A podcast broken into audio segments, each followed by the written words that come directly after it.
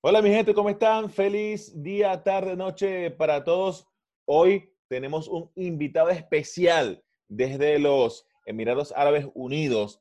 Estamos hablando de Jesús Chorio, el orgullo del estado Zulia de Maracaibo, San Francisco. ¿Cómo estás, Chorio? Buenas tardes para ti.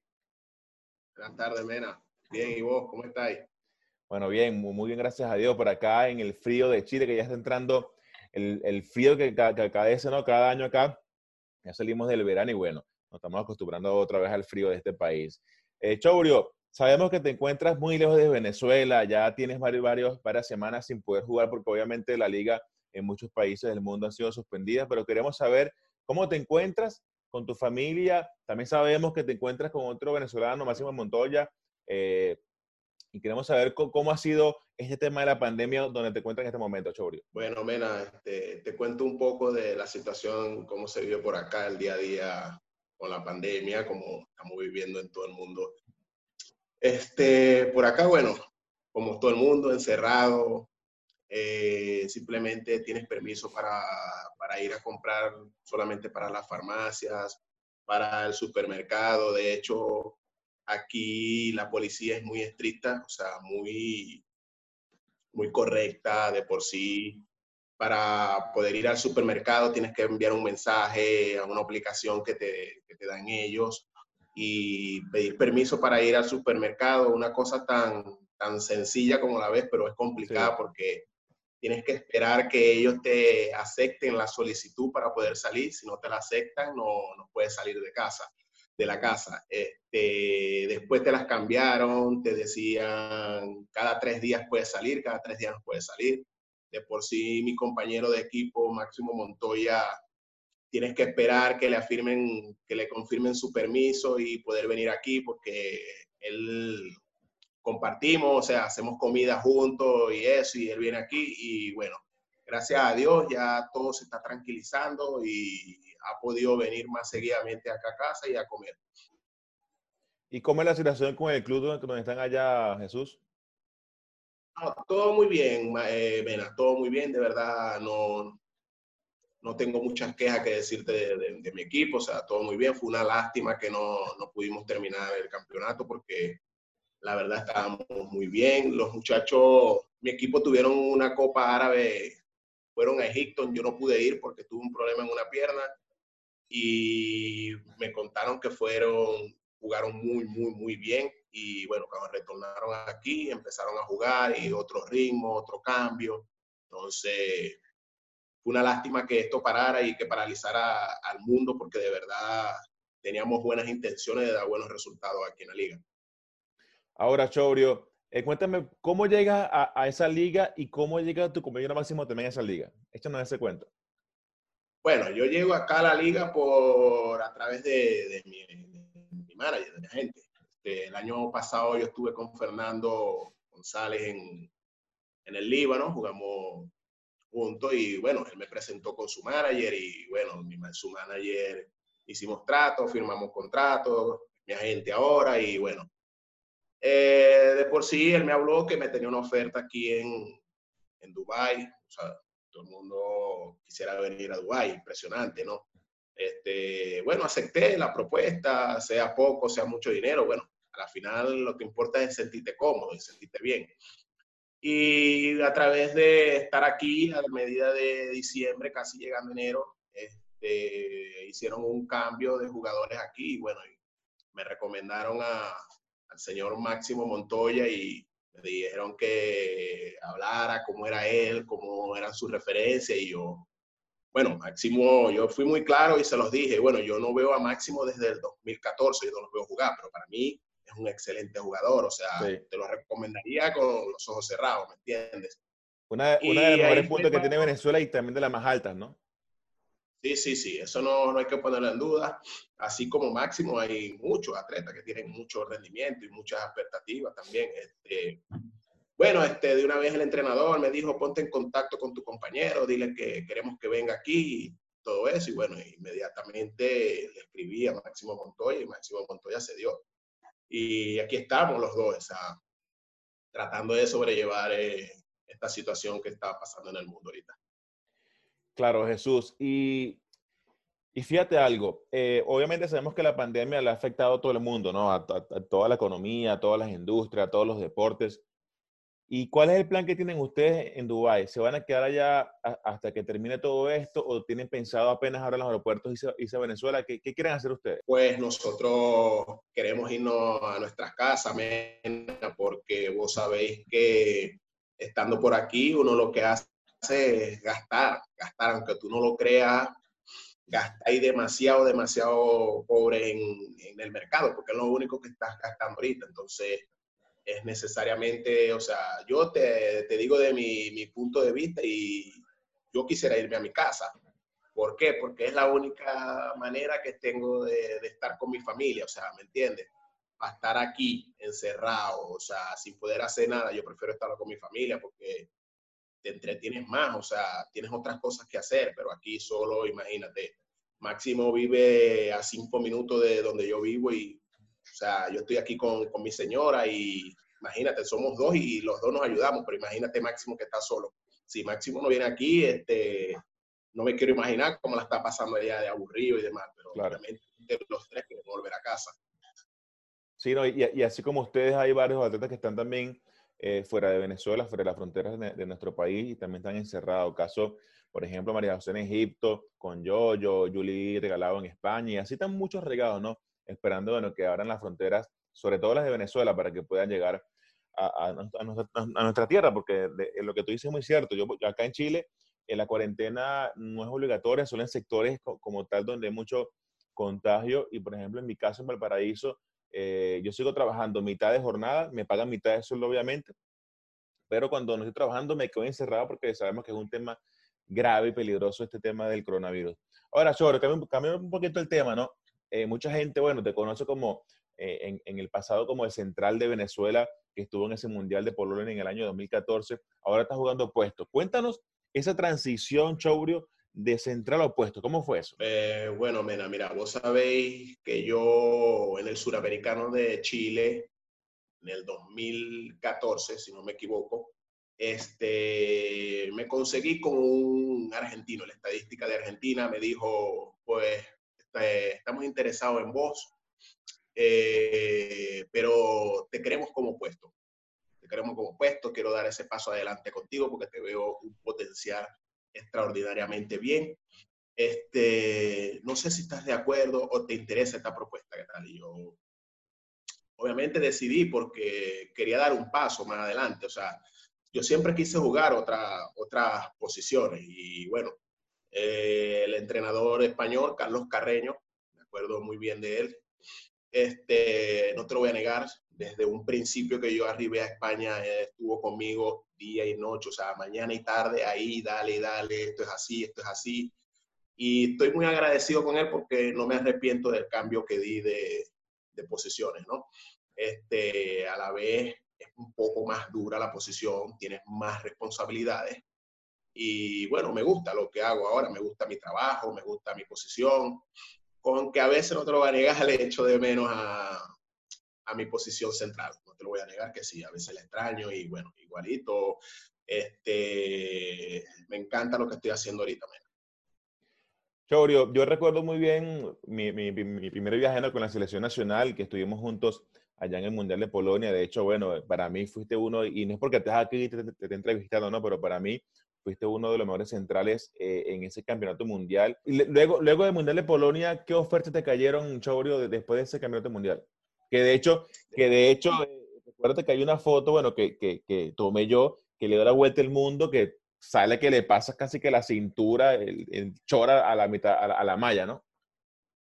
Sí, la primera oferta que me salió fue la de, la de España, la que te dije, la de, eh, eso fue para el 2014, yo me fui para Teruel, ¿no? Si no me equivoco, fue para Teruel, de ahí me estaban llamando para Alemania, también me escribieron para que me fuera a jugar a Alemania, me escribieron de Francia, o sea, no te lo voy a negar y no porque fuiste vos el que me tomaste la foto, pero después de esa foto me quería todo el mundo, o sea, de todos lados me escribieron, era impresionante los mensajes que yo recibía con oferta y, y bueno, yo ya no podía hacer más nada porque ya yo tenía firmado un contrato. Yo de ahí de Polonia yo salí con un contrato firmado, ya yo estaba en, eh, con el ticket comprado y todo para irme a España. O sea, no podía hacer más nada, pero sí me salieron muchísimas ofertas, muchísimas. Bueno, fíjate, Chobro, aquí, aquí, tenemos entonces la foto que tomé en ese Mundial de Polonia. Ves eh, cómo se ve que, ¿no? que, la, que la, la, cintura la tienes por encima del borde de la malla. Ese, hay que recordarnos, mucha gente a veces decía, bueno, pero ven acá, ¿cómo que, la, cómo que el equipo de Polonia no está defendiendo, no está bloqueando? Bueno, porque fue una foto que fue tomada en el, en el momento de calentamiento, ¿no? Este, ¿Te esperabas, Chabro, que esta foto eh, tuviera la repercusión que tuvo? Pena, la verdad, tanto como vos y yo quedamos sorprendidos con esa foto porque si no te recuerdas, cuando nos dimos cuenta de esta foto fue porque yo fui a tu habitación y te dije, mira, préstame la cámara ahí para ver la foto, cómo quedaron. No, fue en la laptop, fue en la laptop.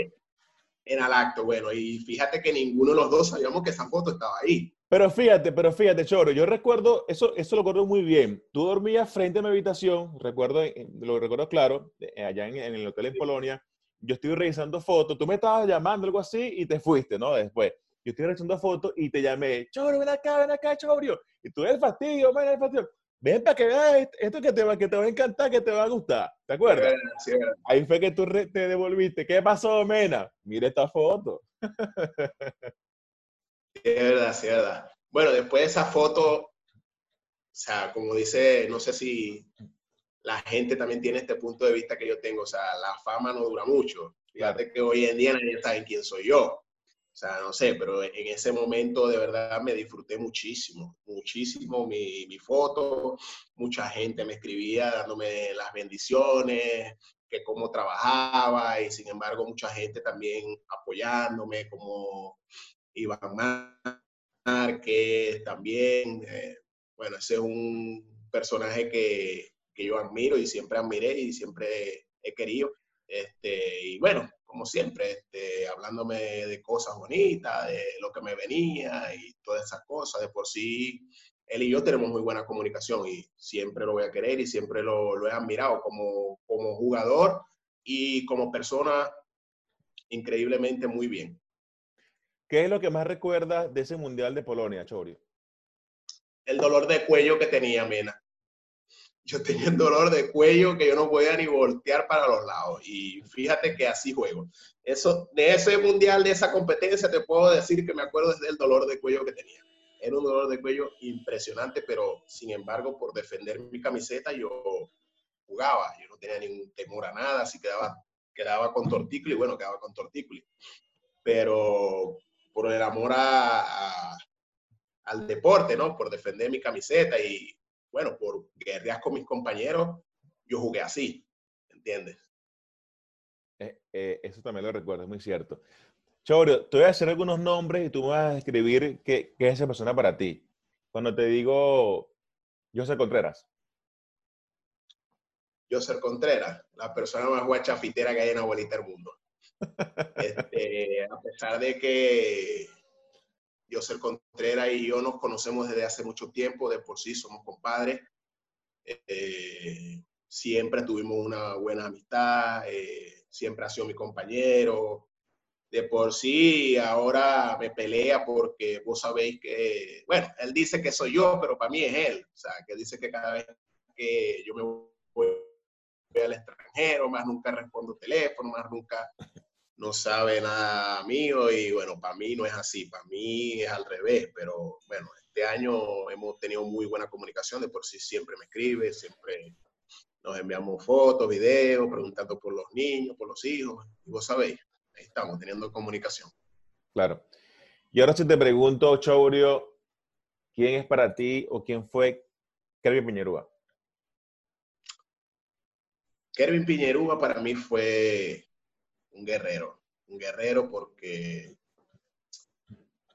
ese chamo, para mí, para mí, para mí, ese chamo no, no sabía que era cansancio, no sabía que era, me duele algo. O sea, yo nunca vi esa parte de él. Él por, por defender lo que, lo que tenía, porque la responsabilidad, la responsabilidad que tenía Kevin Piñerúa no era, no era nada fácil. Eh, liderar un equipo no es nada fácil porque acuérdate que un jugador no hace un equipo. Para mí, no sé para los demás. Pero para mí, Kervin Piñerúa, para mí fue un guerrero.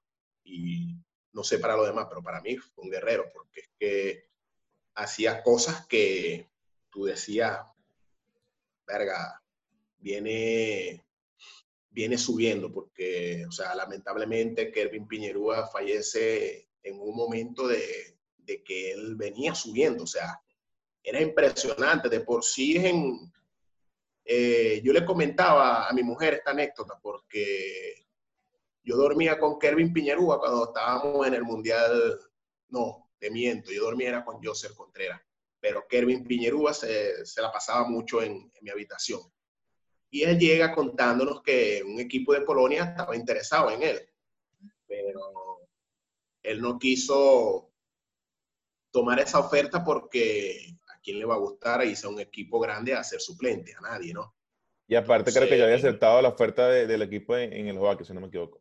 En el Eslovaquia también, pero la oferta de, de, de, Polonia era una oferta muy, muy buena. O sea, no te digo de, no te puedo hablar de números porque son cosas personales de, de cada jugador, ¿no?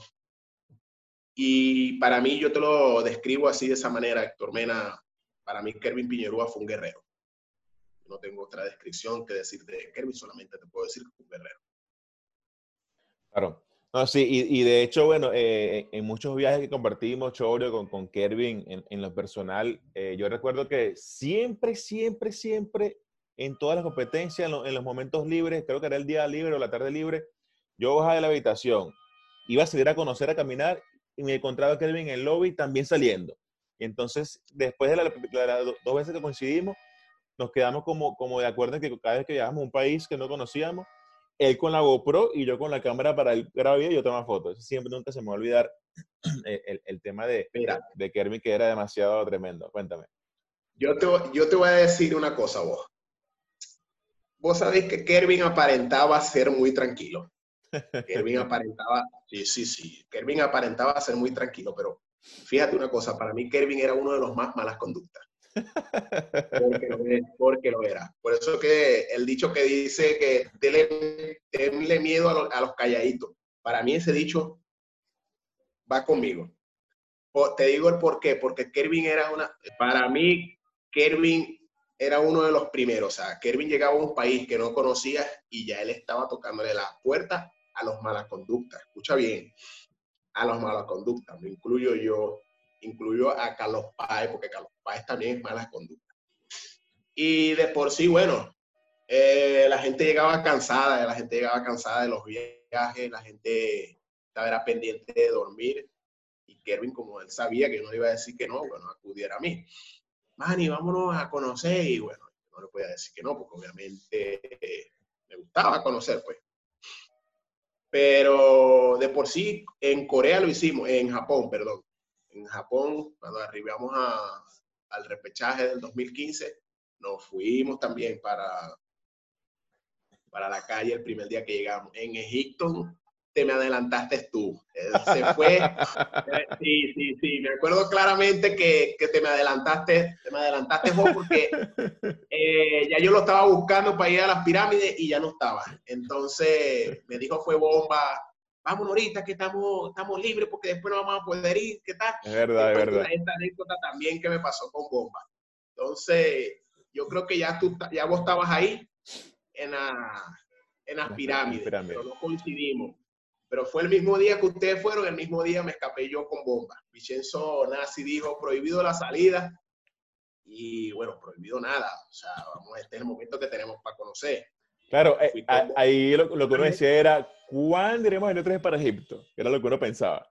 Es que, es que, bueno, uno para mí, para mí, te digo una cosa, Mena, para mí, yo escuchaba decir de Egipto que era la maravilla, que era esto, que era esto, que era lo otro, y verga, uno está, uno está con la intriga, uno está con la curiosidad, y yo imposible quedarme aquí en la habitación, y sabiendo que ya Kervin y Mena no están aquí en el hotel, yo no, vámonos, me fui Fíjate esto que nos pasó a, a Bomba y a mí.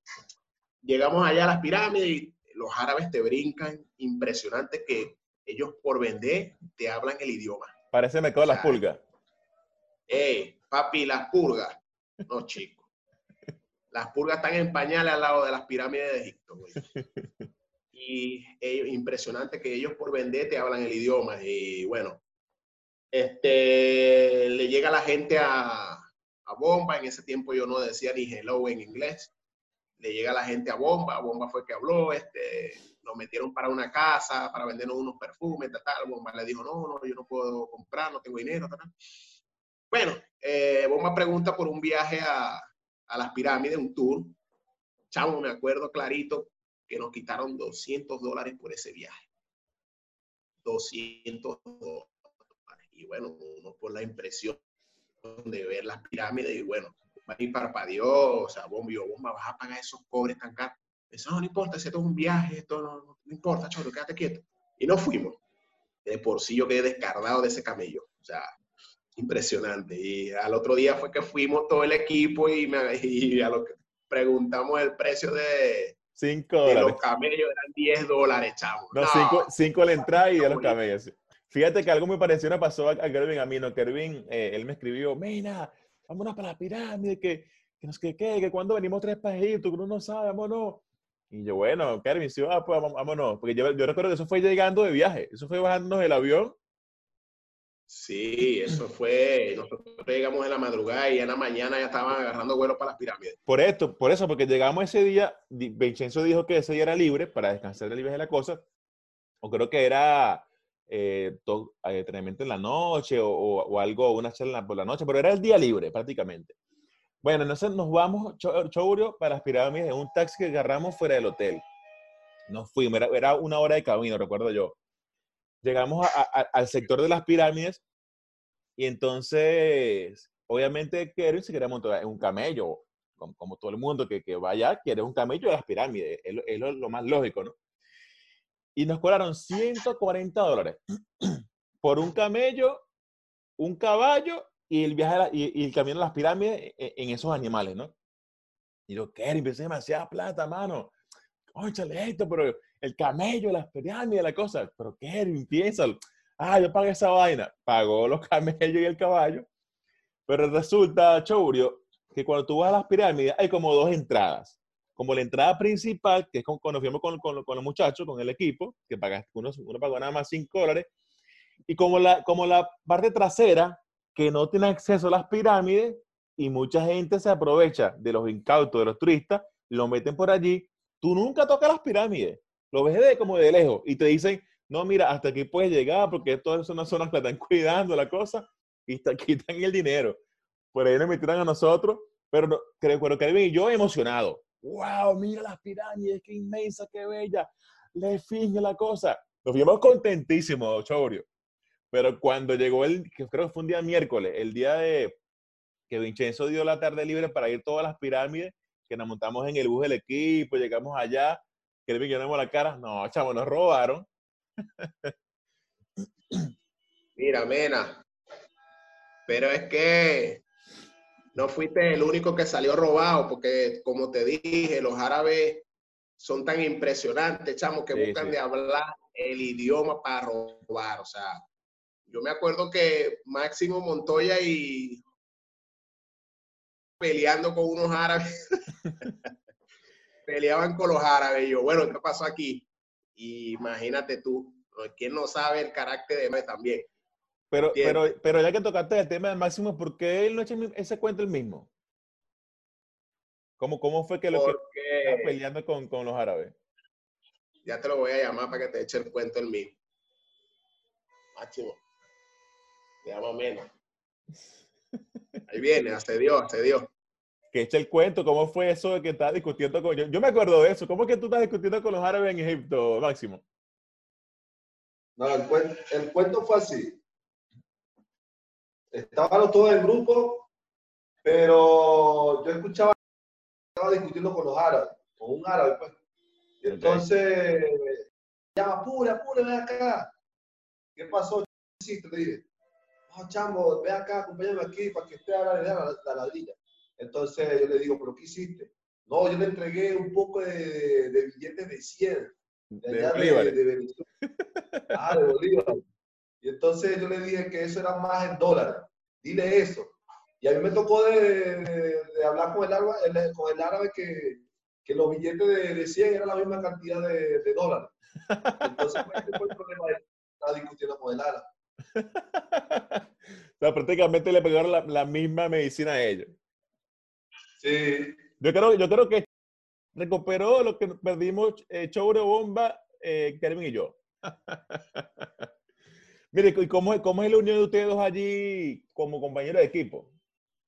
ah, sí, muy bien. Que nosotros, como llevamos mucho tiempo, fuimos compañeros en la, en la selección. Llevamos muchísimos años pues juntos jugando y Qué bueno. Desde el 2000, 2000 qué? el 2010 fue que empezamos. Sí, 2010, muchos años. Muchos años. Entonces, para adaptarse aquí no hay ningún problema, nos la llevamos bien, jugando en conjunto, eh, salimos a todas partes juntos, casi convivimos todos juntos. pues. ¿Y de los dos quién cocina?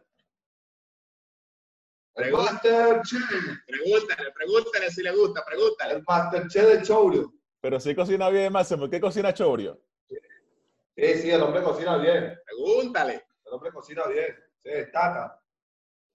Mira, yo vi un video que ustedes subieron hace, hace, uno, hace una semana que venían caminando en la calle con un carro de supermercado. ¿Qué estaban haciendo ustedes ahí? Ah, estábamos haciendo mercado. Estábamos le- haciendo mercado, pero como, como venía, queda como a 5 minutos, 10 minutos el Carrefour. Entonces, yo vendía por el carrito. Entonces, como yo a veces le tiro al Michael Jackson, le tiro un pasito. Mira, me, me vas a pasar ese video, Chorio, vas a colocarlo para acá para que la gente lo vea, porque yo me dije, wow, mira, yo no sé de qué Máximo bailaba. Eh, va, va con el carrito, eh, vaya, tírate un pasito y tírate un pasito, vale.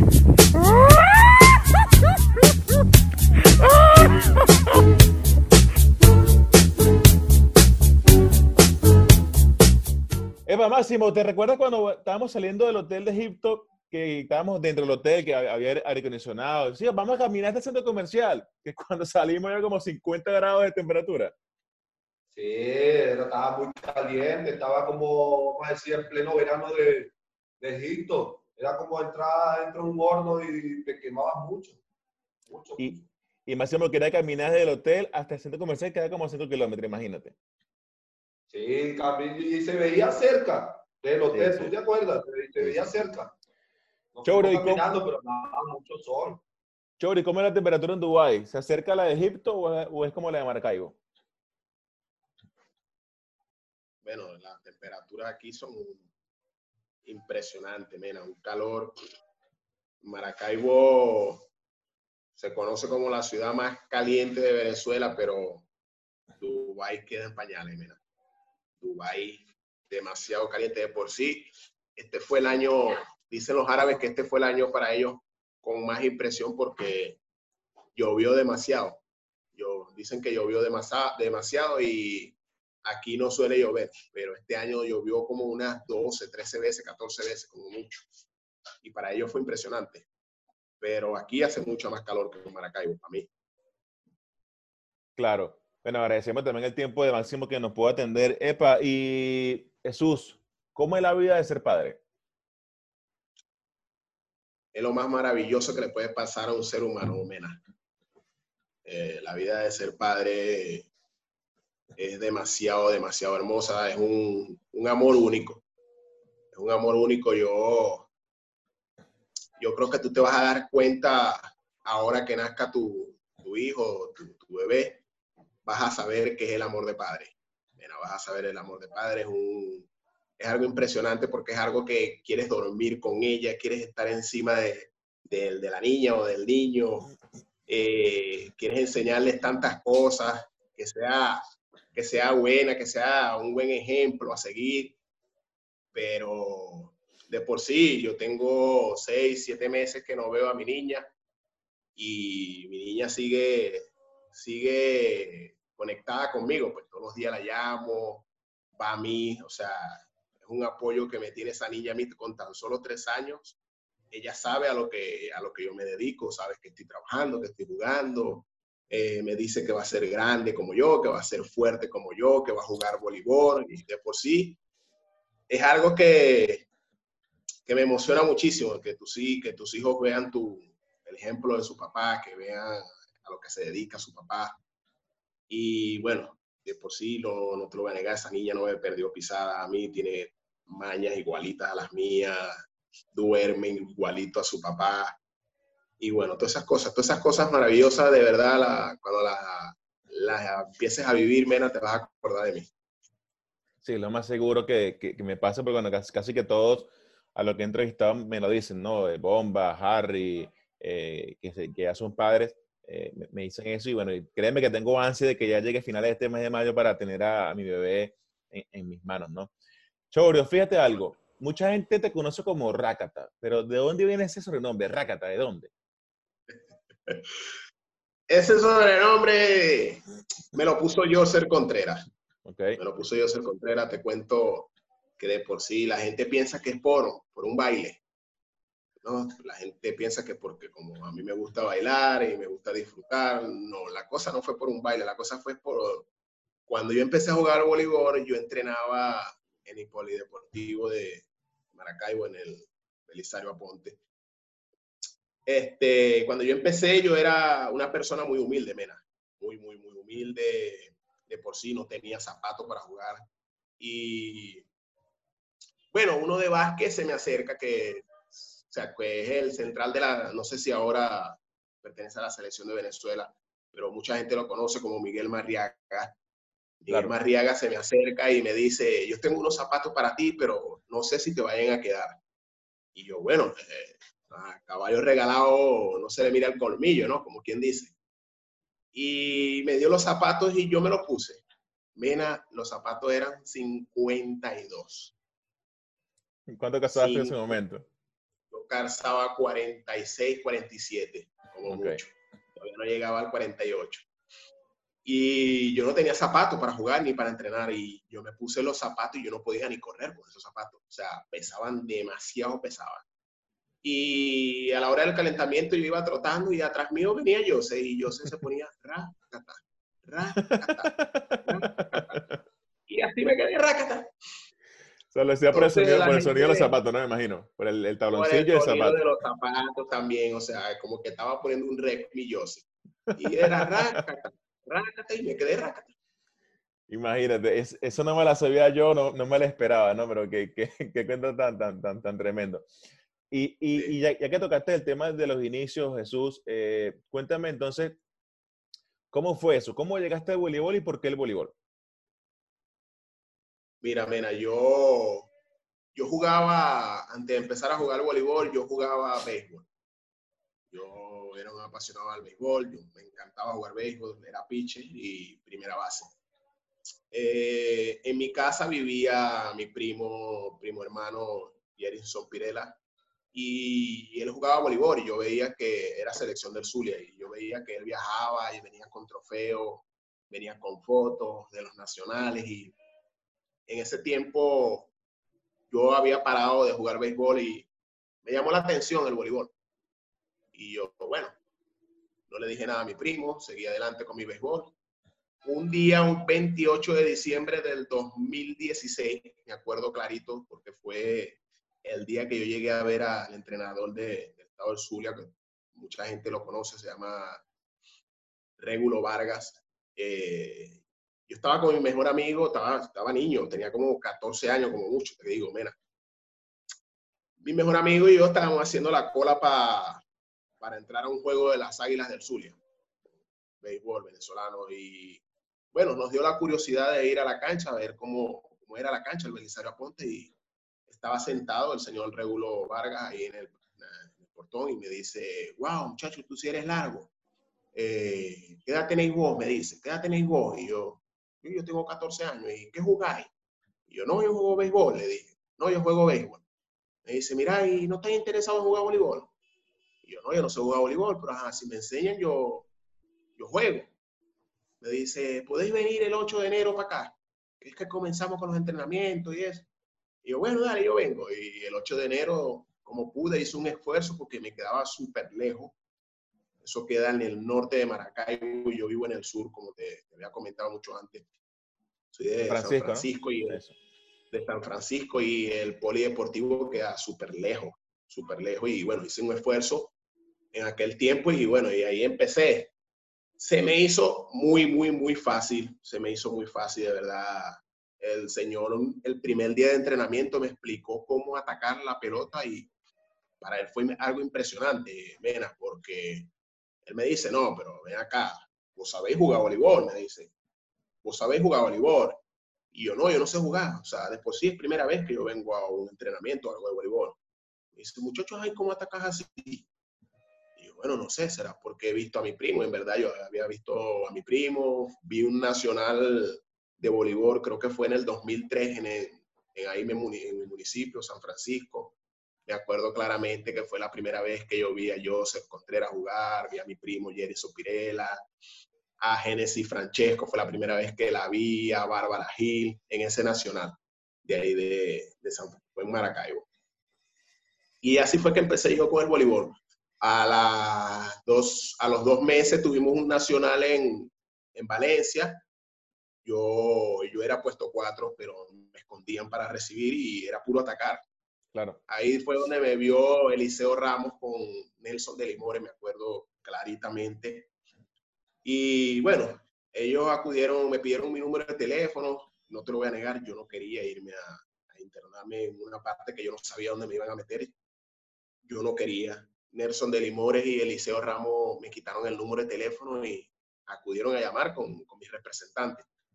Eh, yo, yo no quería, Eliseo Ramos insistió, insistió con mi mamá y bueno, mi mamá me convenció, hijo, tienes que hacerlo, es una oportunidad que se da en la vida, uno no sabe qué pueda pasar, ve, no te lo voy a negar, fue muy, muy fuerte para mí. La primera semana yo lloraba en ese IND, sea, yo decía, yo estoy preso aquí, o sea, y bueno, fue a través de, de costumbre, de, de, apoyo, porque no te lo voy a negar, José Contreras y yo nos apoyamos desde un principio.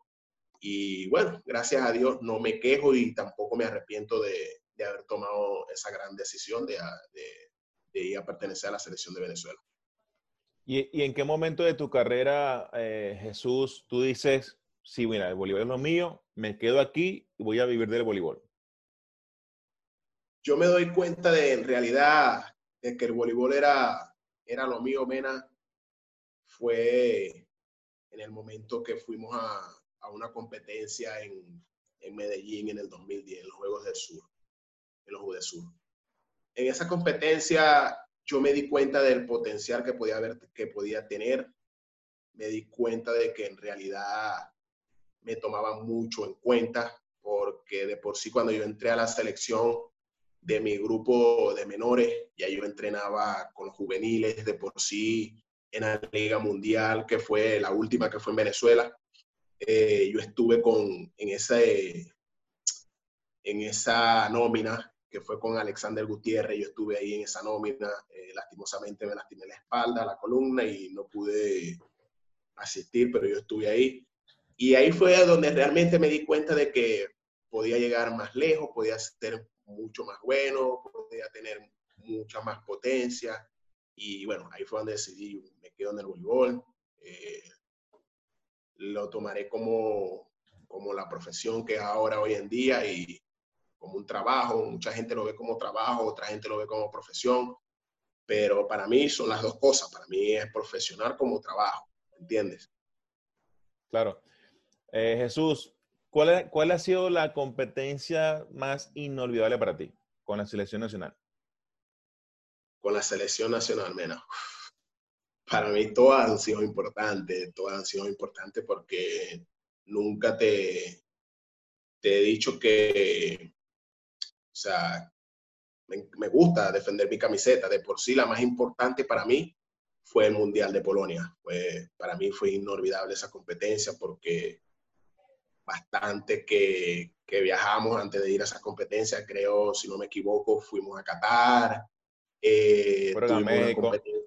A México, exactamente. Y después nos fuimos al Mundial. Tuvimos como, como dos meses, tres meses concentrados todos. Y bueno, valió la pena el sacrificio que hicimos porque muchos teníamos ratos sin ver a, a nuestros seres queridos. Eh, fue un esfuerzo muy grande también para mí porque jugué con mi cuello muy mal, muy mal y bueno, para mí esa competencia de paso me dejó algo que para toda la vida voy a estar muy agradecido y muy contento con la foto que me tomaste, de verdad, por eso yo, yo tengo esa, una de esas competencias, esa competencia como para mí una de las mejores, porque, o sea, esa foto me dio a reconocer de quién, quién soy hoy en día, ¿me entiendes? Claro. Ahora, Chaurio, una, pregunta que, es muy personal, ¿no? Eh, eh, siempre la he venido pensando. Eh, pues dije, bueno, con, con, la entrevista a Choro se lo voy a hacer a ver qué, cuál es su opinión. Pero, Choro, tienes rato que, no has jugado con la selección nacional. Te pregunto esto. ¿Estás, Chaurio, con ganas de, representar de nuevo a Venezuela? Wow, Mena. Mira, es una pregunta bastante difícil, ¿me entiendes? Porque te explico la situación en la que estaba para 2015. Yo, yo decidí no, no, participar, no participar más a la selección porque no me sentía bien. Yo llegué a un momento que no me llegué a sentir bien. Yo dije, yo llego a mi, aquí al país y no le dedico tiempo a mi familia. O sea, lo que duraba en Maracaibo era una semana. Y vos sabéis cómo es el maracucho con, con su tierra. O sea, claro. Entonces, para mí era difícil y yo decía, yo tengo que tomar un respiro, yo no, no, quiero jugar más a la selección de por sí. Yo hice un trato con la profesora Judy Rodríguez, firmé hasta una carta y todo y le dije, esta es mi última competencia que yo tengo con, con, con la selección nacional, ¿no? Fue en el 2015, después del repechaje de, de Japón. Eh, ¿Qué pasa, Mena? Lo que pasa es que la gente malinterpreta muchas cosas, como buenas, muy pocas buenas como muchas malas. Hoy en día a mí me critican porque dicen que me la doy de sobrado, de que me la doy de muy bueno, que me gusta que estén detrás de mí y en realidad nadie sabe cómo son las cosas. Claro. Hoy en día yo fui invitado a la selección, no te lo voy a negar, muchas veces con el senador Ronald Sarti, ha, se ha tomado su molestia de, escribirme y de, invitarme a la selección y yo no acudí, no, no le contesto porque no, porque no quiero, sino porque para no entrar en un poder de, de, convencimiento, ¿me entiendes? Porque yo dije que no, no quería volver a, a, la selección. De por sí fui llamado al preolímpico y también malinterpretaron que no quise ir porque me la doy de sobrado, de me la doy de esto, y no fue así, simplemente fue que yo estoy aquí jugando en Dubái como un jugador local. Es decir, la Federación Venezolana firmó un permiso que dice que yo no, que yo no pertenezco a la selección de Venezuela para yo poder jugar mi liga aquí como local, como un okay. residente más. Por, esa, por ese papel yo no pude acudir al preolímpico. Entonces, mucha gente no sabe eso. Mucha gente piensa que yo no voy porque yo soy... Que te negaste, que te negaste y no te voy con, con Venezuela. Claro, esa, por eso es que la gente malinterpreta eso, nadie sabe esto. Pues. Entonces, de mi parte, de mi parte, no es porque, ¿cómo te explico, Mena? No es porque yo quiera o porque yo sea orgulloso, no es por esto, o sea, sino que simplemente y llanamente a quien no le gustaría defender a su país, a quien no le gustaría tener una camiseta que diga Venezuela y detrás en tu espalda diga tu apellido, a todo el mundo, Mena a mí me gustaría, sí, volver a la selección, como no. Este, pero todo y cuando pueda ser escuchado y pueda sentarme a hablar y puedan decirme qué hay, qué no hay, yo veo si me conviene o no me conviene, porque aquí todo es una mala, mala comunicación, o sea, mala, una mala interpretación, interpretación, perdón. Correcto. Entonces, entonces yo te diría que sí estoy dispuesto, o sea, ¿por qué no? De, de, por sí yo lo hablo mucho con mi señora, mi señora me dice, tú tienes que volver a la selección, Jesús, tú, tú sabes que los Escúchala, escúchala. Te... Sí, sí, yo la escucho, ¿no? Tú sabes que tus amigos te les hace falta a tus compañeros, tanto como jugador y tanto como por fuera, como personal, pero ya eso sería hablando, mira, eso sería lo hablándolo porque pueden haber cosas que no te convengan como pueden haber cosas claro. que te convengan, ¿entiendes? Entonces, y fíjate, Chaurio, que, que, que, siempre los atletas no son nada más sus jugadores y ya, no, no son los que entran a la cancha y ya. Hay muchas cosas que, que pasan fuera de la cancha que la gente no ve, ¿no? Eh, yo te puedo decir que hay, que hay atletas que quizás son banca, pero de repente es el, es el jugador que, que, que tiene el equipo siempre unido, por ejemplo, o, el que te dé el ánimo para que lo haga mejor, o de repente un atleta que nada más entra por un servicio y de balancear el equipo contrario, ¿no? Eh, hay muchas clases de, atletas y por lo menos tú eres uno de ellos que, bueno, que en su momento obviamente eras titular, eh, eh, hacías desguace en el ataque y en el bloqueo, ¿no? Y además eh, era, era tú, era, era como eras tú, un, atleta que, que, hacía, que hacía, mucha broma, hacía reír mucho el equipo y, y créeme que cuando jugabas con Pantoja que, que creo que se moría de la risa, yo se moría de la risa, que es una cosa que tú dices, que qué bonito esto, ¿no? De que haya, haya mucha, mucha química dentro de un equipo. Yo te decía que escucha a, a, tu señora, porque mira, yo, yo soy uno de los que piensa que todos los atletas de Venezuela que están en el exterior, no nada más tú, hablo de Máximo, hablo eh, de tu persona, José Contreras, Ángel Petit, toda esa gente que, que, que, que está afuera, mira, vaya, vaya, y ganas el puesto con la selección nacional. O sea, ¿por, por, qué, ¿por qué no hacerlo? ¿Por qué no, no, no, no querer eh, armar un, un, tremendo equipo para cualquier competencia? Mucha gente a, a, veces dice, bueno, ¿y por qué ahora? Porque cierro lo van a decir, ¿por qué ahora que estamos clasificados a los Juegos Olímpicos? No, no se trata de eso. Se trata de que, lo tú lo decías, hay mucha gente que no sabe cosas que han pasado en el pasado y simplemente se quedan con lo, con lo que la gente resalta. No, el chamo no quiere ir porque está sobrado. Entonces, no, eso... este, eh, disculpa que te interrumpa, Mena. Ese es otro tema que me gustaría aclararte. O sea, ahorita si a mí me invitan a la, sele a la selección para ir a los Juegos Olímpicos, mucha gente lo va a ver muy mal. Muy mal, muy mal, muy mal. Y yo honestamente te digo, Mena, ¿a quién no le gustaría ir a unos Juegos Olímpicos? Claro a todo el mundo. Todo el mundo quisiera ir a unas Olimpiadas, todo el, todo el mundo le gustaría ese espectáculo.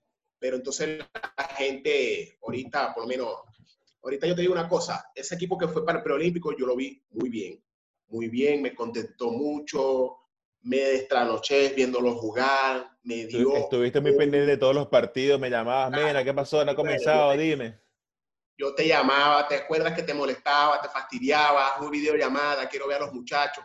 Entonces, la gente no ve eso. La gente, nada más, el único que sabe esto que yo estuve pendiente de los muchachos fuiste tú. Claro. Nadie. Entonces, la gente no ve esto. Entonces, mucha gente, por ejemplo, Fernando González, está claro que me quiere dentro de la selección, siempre me lo ha dicho. De por sí, me dice, clasificamos a las Olimpiadas, vas a venir, queremos que venga, queremos que venga, tú sabes que te necesitamos. Entonces, si yo digo ahorita que sí, lo van a ver mal porque simplemente es unas Olimpiadas. Entonces, no es así. ¿Me entiendes? Mucha gente piensa de que ya clasificamos, ya, ya no hay más nada que hacer. Y no es así. O sea, puede clasificar ya a unas Olimpiadas y hacer un buen papel.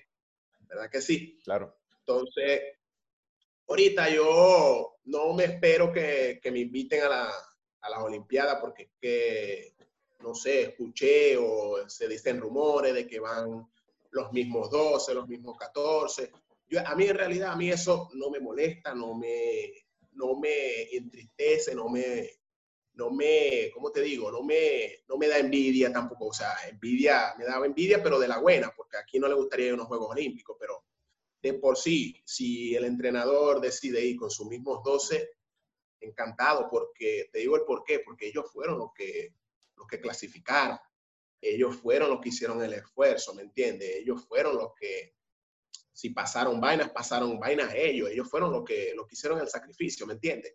Se ve feo de que venga un jugador que no hizo nada y quiera estar ahí, ¿me entiendes? Entonces, mucha gente lo va a ver bien como mucha gente lo va a ver mal, pero yo estoy dispuesto, si me llaman, bien, si no me llaman bien también, o sea, tampoco es que me voy a renegar por eso, ¿me entiendes? Fíjate que, fíjate esto, Chorio, ese tema lo, tocamos en la entrevista pasada con los con cuatro olímpicos, te hablo de Harry, Freddy, eh, Bomba y Luis Díaz, y, y, conversamos muchas cosas sobre esto, ¿no? El tema de la clasificación olímpica, y yo tengo algo muy claro, que es lo siguiente, que, que pasa inclusive en el voleibol de playa. En el voleibol de playa, si tú clasificas por Copa Continental, que viene dentro de poco, no sé cuándo, cuándo van a ser, la, una de las últimas fases para saber si Venezuela clasifica, clasifica el país, más no la, esa dupla, ¿no? Entonces, eh, ahí tiene que el técnico decidir quién va. Si va, por ejemplo, si clasifica el femenino, bueno, si va Noriel con Gabriela Brito, o si va eh, este, otra, otra jugadora, en el caso masculino, si va Tigrito con Rolando, si va Jesús con, con Igor, ¿sabes? Decidir quién va, clasificar el país. Y es lo mismo que pasa con el voleibol de cancha. Clasificó el país, es muy cierto. Y ahora en vez de 14 van a ser dos atletas. Este, ahí, ahí ya quedan dos cupos menos. Un solo libro, ya no van dos libros. No sé, ya tú sabes que te queda todo reducido. Eh, muchos atletas que no pudieron asistir al preolímpico, por ejemplo, Carlos Páez, eh, su, su, esposa le iba, iba, a dar a luz en, en esa fecha y quién va, a, quién va a querer perderse, Chobre, no, el nacimiento de su hijo cuando sabes que eso va a pasar una sola vez, no hay repetición y no hay grabación que valga el nacimiento de tu hijo. Caso de bomba, está, está sacando sus papeles allá en Estados Unidos, no puede salir de ese país. Eh, caso de, de, Luis Díaz, que bueno, que no, no pudo hacer lo, lo que dice la, la, federación o lo que dijo el entrenador o lo que dijo la gente encargada de la selección, de por qué Luis Díaz no, no llegó a la selección en su momento, fue por, por, cosas médicas, que al parecer no llegó al peso ideal para estar con la selección nacional. Eso es lo que yo entendí, no más o menos. Y así muchos atletas, así puedo seguir con cantidades de personas que no quisieron asistir. Eh, caso de que eh, uno de lo que no entendí fue el, el, tema de Ángel Petit. Ángel Petit va a ser llamado, de hecho Carlos Páez, que es levantador, decía esto, mira, yo no voy a ir, no es porque no quiera, sino por mi hijo. Que vaya Petit. Y Petit fue, fue seleccionado para la preselección, más nunca le mandaron el tiquete, pero mire, vente a entrenar. Le dijeron fue después, por ejemplo, mira, no, ya no, ya no te necesitamos, o ya, o ya, ya no, ya tenemos el, el, equipo. Y en el Petit, como, bueno, está bien. No le dieron la oportunidad ni siquiera de ganarse el puesto, ¿no? Entonces, hay muchos atletas, Chourio, que están por fuera que pueden entrar a la preselección nacional. Porque yo tengo entendido que para este, eh, los Juegos Olímpicos de Tokio 2020, que van a ser el próximo año, deben hacer una preselección nacional.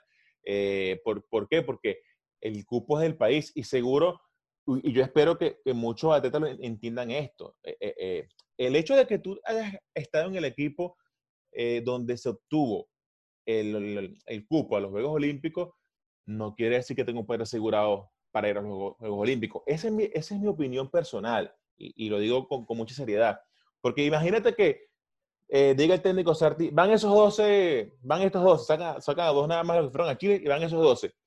Y que ni, ni, ni Dios no lo quiera, seleccionan tres jugadores esos 12.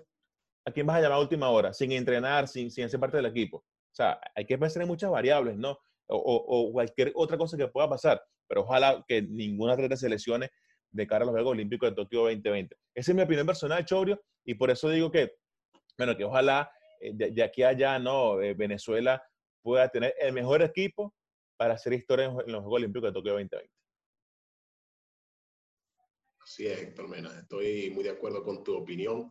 Eh, pienso lo mismo que tú. Este, estoy, como te dije, estoy a mi disposición. Si me llaman bien, si no me llaman también, tampoco voy a hacer eh, tener rabia contra entrenadores, contra cuerpo técnico, contra atletas, o sea, nada de eso. O sea, de por sí yo tengo muy buena comunicación porque, bueno, como vos mismo lo habéis dicho y vos muy bien sabéis que lo mío es pasarla bien, o sea, hay momentos que estamos todos amargados, hay momentos que estamos todos tristes y, y yo sigo alegrando, yo, ese es mi, mi pasión, o sea, yo nunca estoy molesto con los demás, no he tenido problemas con mis compañeros de equipo, porque soy una persona alegre, mucha gente me conoce como con esa característica, ¿no? Bueno, que diga lo contrario, bueno, tiene problemas conmigo, pero yo me siento de esta manera, ¿me entiendes? Este, quisiera darte las gracias, Mena, por, por esta entrevista, porque como sabéis, vos como sabéis hoy, yo no soy de hablar, no soy de, de expresarme, no soy de, de, esto de entrevista y de verdad te doy las gracias por tomarte este día para esta entrevista y bueno, algo más que quieras preguntarme, estoy a la disposición. Claro, fíjate algo, Choro, bueno, ya que este, creo que vamos a las dos horas de, de, de entrevista, eh, una última pregunta para ir terminando, Chourio, y cambiando el tema, ¿no? Eh, cuando llegas a Venezuela, ¿qué es lo primero que haces? Papi, comeme un patacón. En, en, me imagino que Maracaibo, ¿no? Sí, obviamente, un patacón con urgencia.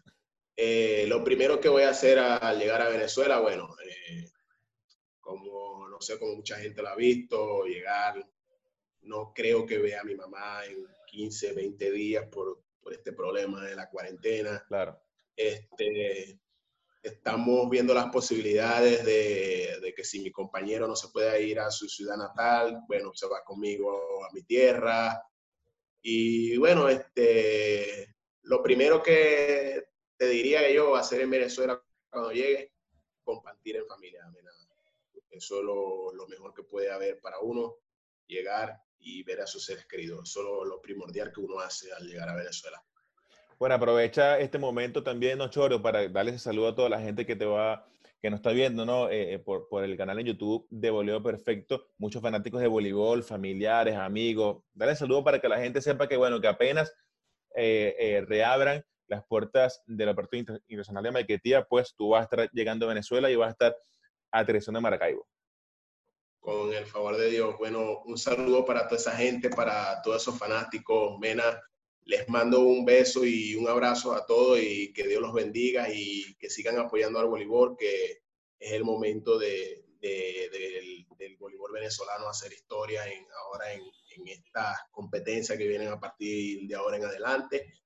Y bueno, un abrazo y un beso para todos. Gracias, amigo Chori. Espero que la pases muy bien allá en Dubái eh, y bueno, que muy pronto entonces puedas regresar a suelo patrio. Muchas gracias, Tom Mena.